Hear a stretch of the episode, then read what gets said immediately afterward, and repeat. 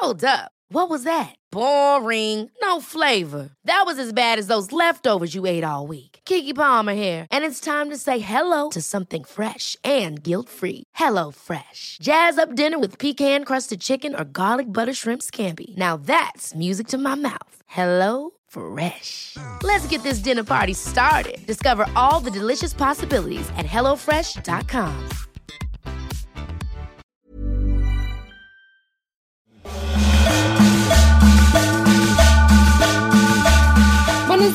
buenas tardes o noches. Bienvenidos sean a una edición más de la guía del fin de semana especial Quédate en casa. Mi nombre es Ariana Bustos Nava, la señorita etcétera, y este episodio tenemos opciones para todos los gustos. Desde los que buscan descifrar misterios, pasando por los fanáticos de Disney hasta llegar a las plantitas que nos acompañan en el hogar. Espero que les emocione mucho lo que platicaremos. Arrancamos en 3, 2, 1. La guía del fin de semana, con la señorita etcétera.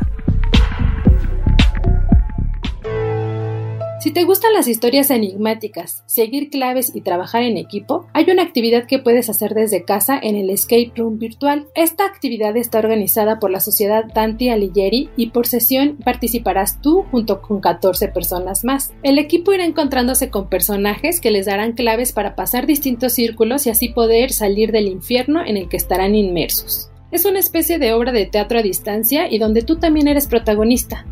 ¿Cuándo y dónde? Todos los sábados de mayo a las 15 y 14.30 horas. La información y también pueden reservar su lugar en www.dantialighieri.com.mx diagonal escape room. Es escape guion r o o m Se los pongo bien en redes. El recomendado. En este podcast ya hemos abordado ciertas actividades que involucran elementos conocidos pero tal vez poco apreciados antes de la cuarentena. El silencio, el ruido, las estrellas y planetas vistos desde la ventana. Por eso ahora le damos la oportunidad a otro elemento, las plantitas. Para hablar más de ellas y de la actividad que promueve el Laboratorio Arte Alameda, invitamos a Paola Sánchez y Héctor Juárez, fundadores del estudio transdisciplinario Primal. Ellos son residentes del museo y están detrás de una actividad llamada Leer un jardín, que también forma parte del programa En la Casa. Gustaría entonces que a partir de esto pudiéramos platicar en qué consiste esta actividad. Me gustaría saber un poco más de cómo es que ustedes crearon esta actividad, cómo la concibieron, qué pasos tenemos que hacer para formar parte de ella. Leer un jardín es un proyecto, lo pusimos eh, después de una invitación que nos hizo el Laboratorio Arte Alameda en uno de sus proyectos llamado Jardín Polinizador, en el que invitó a tres artistas para trabajar a lo largo de este año con esa temática, también como una respuesta al confinamiento y de las actividades que se están activando desde la Secretaría de Cultura, trabajando junto con, el equipo del Arte Alameda, propusimos esta eh, actividad que junto a la doctora Daría Pamolos, eh, bueno, estamos eh, desarrollando. La actividad consiste en que tomes una fotografía de una flor a tu cuidado. Es una actividad diseñada para Instagram, entonces que esta fotografía la compartas en tu perfil, bueno, el cual tiene que estar pública, y la acompañes de tres hashtags que son en la, por Laboratorio Arte eh, casa, hashtag leer un jardín y hashtag Daría Pamolos. En esta fotografía, bueno, la debes de acompañar de la pregunta que le estás realizando tú a tu flor. Bueno, y también la flor no es necesario que la nombres. De nombre científico o algo así.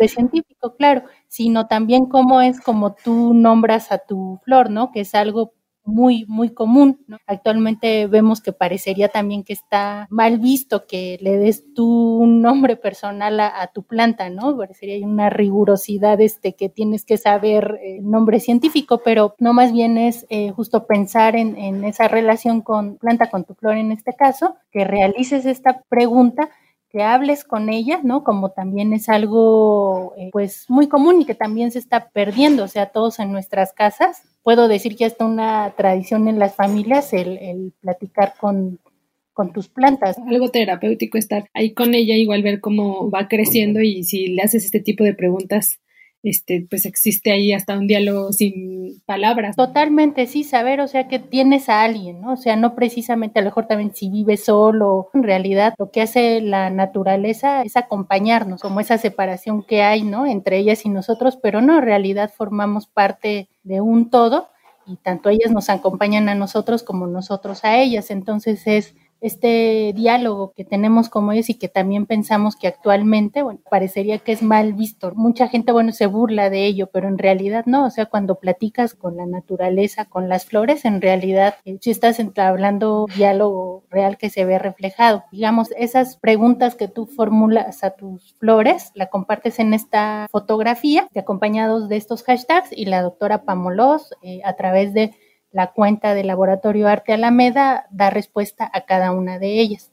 Oye, tengo ahí una duda. las respuestas que hace la doctora, digo, estuve leyendo por ahí que ella es experta en botánica. ¿Cómo da respuesta a nuestras preguntas que le hacemos a las plantitas o a las flores? ¿Qué utiliza para contestarlas o esa parte de su, de su expertise en botánica o cómo está este asunto? Bueno, es experta en botánica, pero también en psicogeografía. Digamos que es una disciplina que parte del el conocimiento de los objetos a través del entorno, ¿no? Entonces, en realidad de lo que está partiendo aquí la doctora Pamolos es del entendido en que tú en todo momento tienes un diálogo con tu entorno y tus plantas, tú no les hablaras, comparten conocimiento de lo que tú eres y de lo que te pasa y de lo que te ha pasado.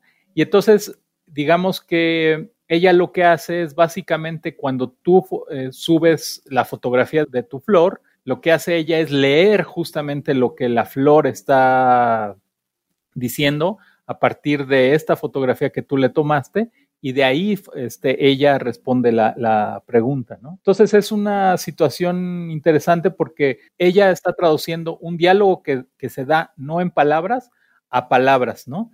De, de, una enunciación que tú haces a través de esta pregunta. Ay, está súper bonito porque además es como ponerle pues precisamente letras, bueno, palabras, al diálogo que entablas con la naturaleza que, vive contigo. Oigan, ¿y cuánto durará esta actividad en el Laboratorio Arte Alameda? ¿Hasta cuándo se va a poder estar subiendo esto? Y también me gustaría ver qué viene después, porque según me, me, comentaron en el museo, eh, ustedes tienen también ahí otras actividades que se podrán hacer, digamos, ya en el museo más adelante, pero no sé si puedan platicarme un poquito de eso. Bueno, esta residencia eh, sucede a lo largo de todo el año con diferentes fases, activaciones. Pues en el presente estos, estos meses, mayo, junio, ¿no? Eh, atravesando lo que estamos viviendo actualmente, está muy enfocada justo a que compartas tus flores y las posteriores activaciones se estarán programando con, con el museo, ¿no? Y anunciando justo en sus redes sociales. Les recomendamos mucho seguir eh, Instagram, Twitter, Facebook del Laboratorio Arte Alameda, de proyecto en general que tiene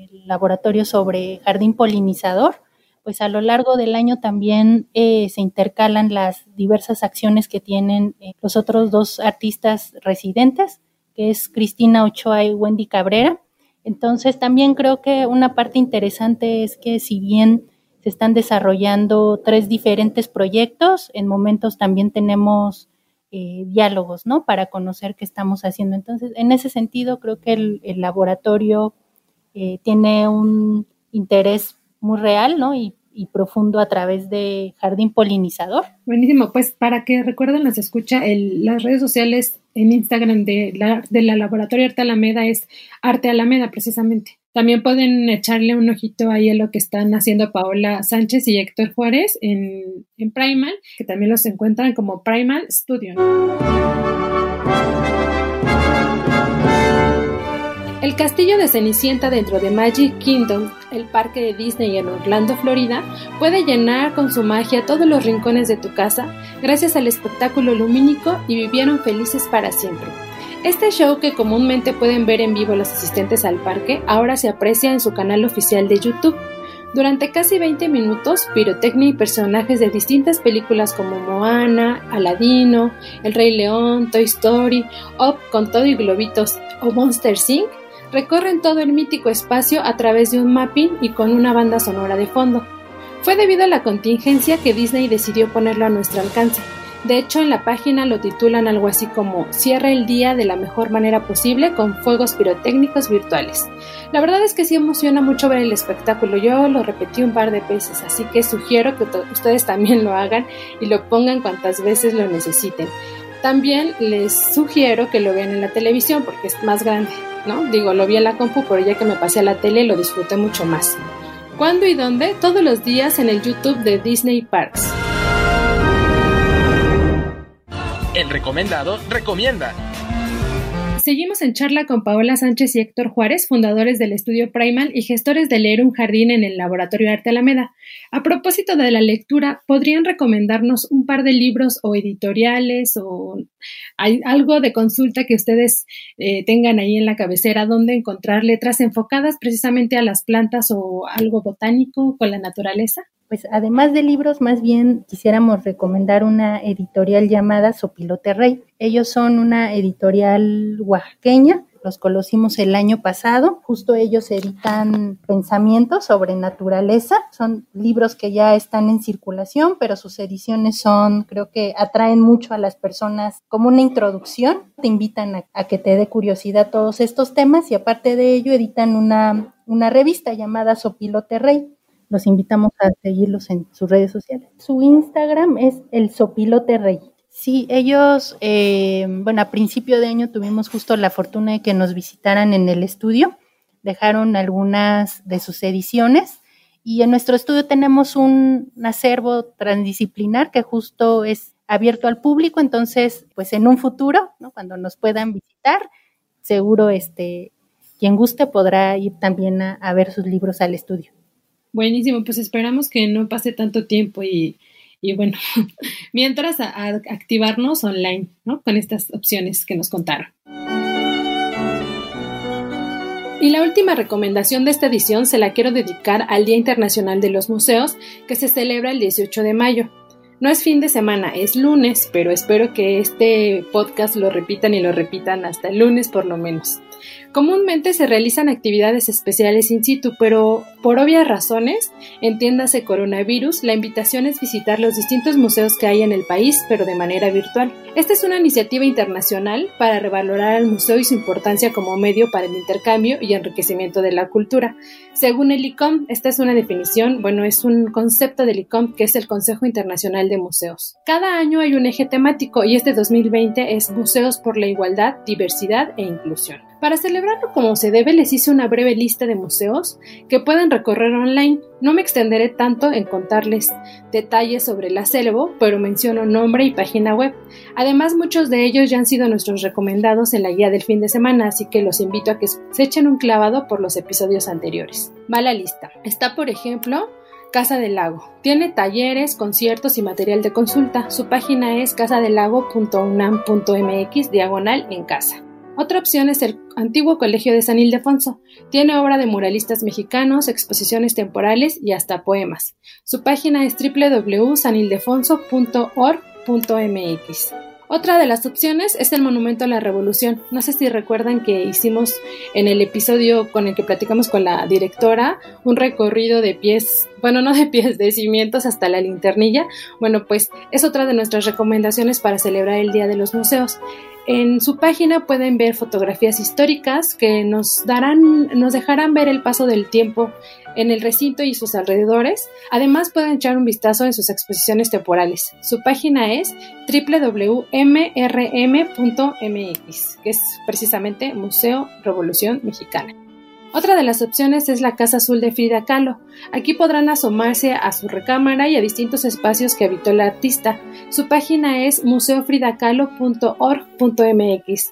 Además, este museo la verdad es que es como de los más visitados por celebridades cuando vienen a México, así que ustedes también pueden decir que ya lo visitaron. Y la última opción es el Museo de Arte Contemporáneo conocido como Marco en Monterrey. Encontrarán recorridos virtuales por sus exposiciones temporales como una de Ai Weiwei que estuvo aquí en el MOAC, pero bueno, ahora la pueden ver de manera virtual en www.marco.org.mx. La verdad es que la mayoría de los museos del mundo se han adaptado para proponer no solo visitas online, también talleres y actividades en casa. Les súper, súper recomiendo revisar constantemente sus páginas de redes sociales, Facebook, Instagram y Twitter, en especial el 18 de mayo, el Día Internacional de los Museos, porque estarán poniendo por ahí varias actividades para seguir la fiesta, aunque no podamos salir. Así llegamos al final de esta edición.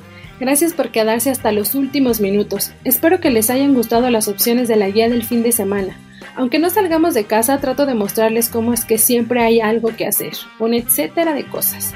Gracias por su apoyo a la querida productora de este espacio, Mitzi Hernández. Les recuerdo que pueden seguir la conversación conmigo todos los días, casi las 24 horas en redes sociales. Me encuentran como la señorita etcétera en Twitter, Instagram, Facebook, LinkedIn y etcétera, etcétera.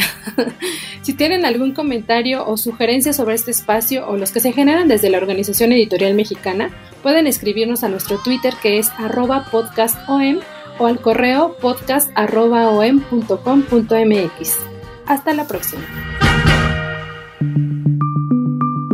Esta es una producción de la Organización Editorial Mexicana.